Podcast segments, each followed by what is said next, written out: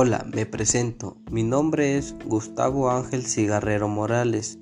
Soy estudiante ingresado de la Universidad Tecnológica de Zúcar de Matamoros.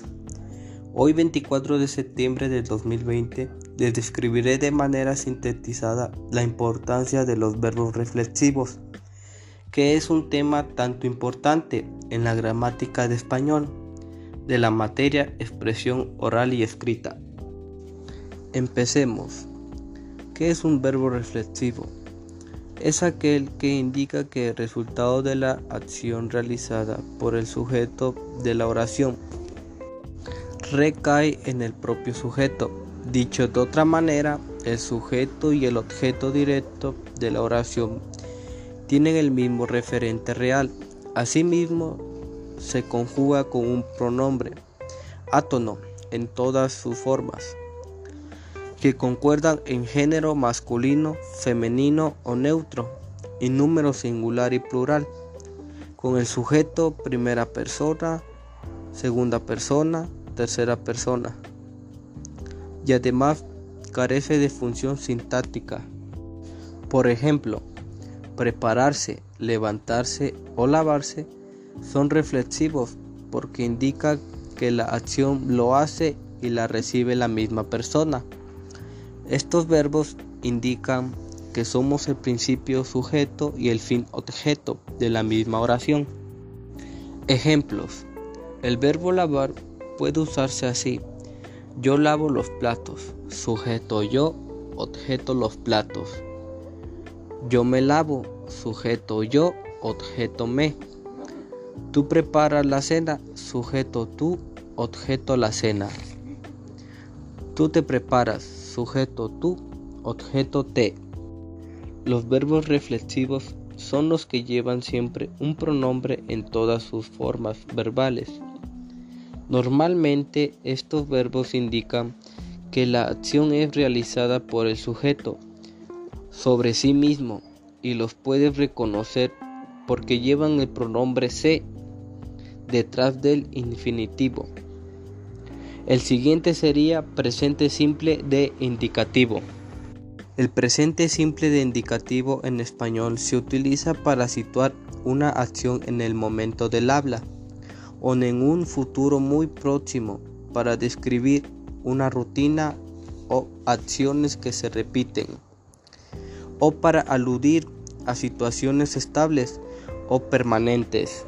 Asimismo, es un tiempo que expresa simultaneidad entre la acción y el momento en que se habla, aunque este sea el sentido fundamental del presente del indicativo, también se utiliza con otras funciones que dan significado distintos a este tiempo verbal.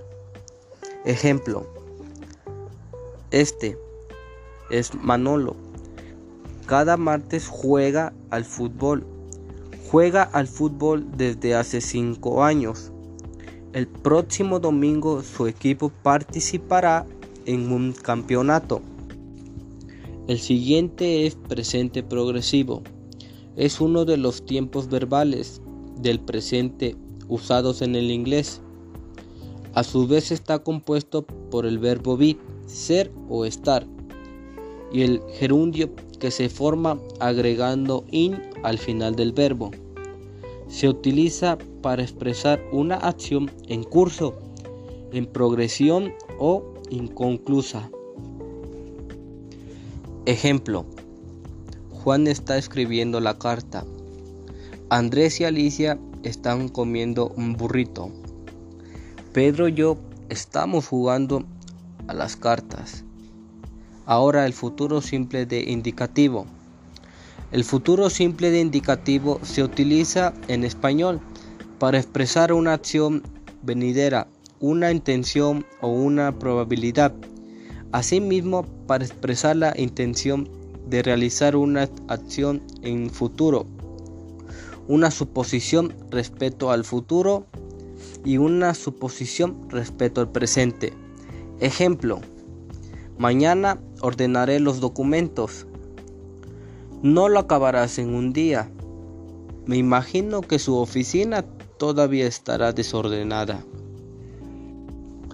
Por último tenemos al futuro perifrástico. En español existe una forma de futuro que semáticamente suele designar un futuro inmediato a un futuro cercano, no especificado, construido como paráfrasis verbal con el verbo ir y la preposición a. El futuro perifrástico semáticamente suele designar un futuro inmediato o un futuro cercano, no especificado. Ejemplos. Pronto voy a irme de aquí. Iba a irme, pero he decidido quedarme. Cuando vaya a irme, te avisaré. Como conclusión, recordaremos que todos estos verbos tienen en común que acaban con su pronombre se, el cual indica que la acción recae sobre la propia persona.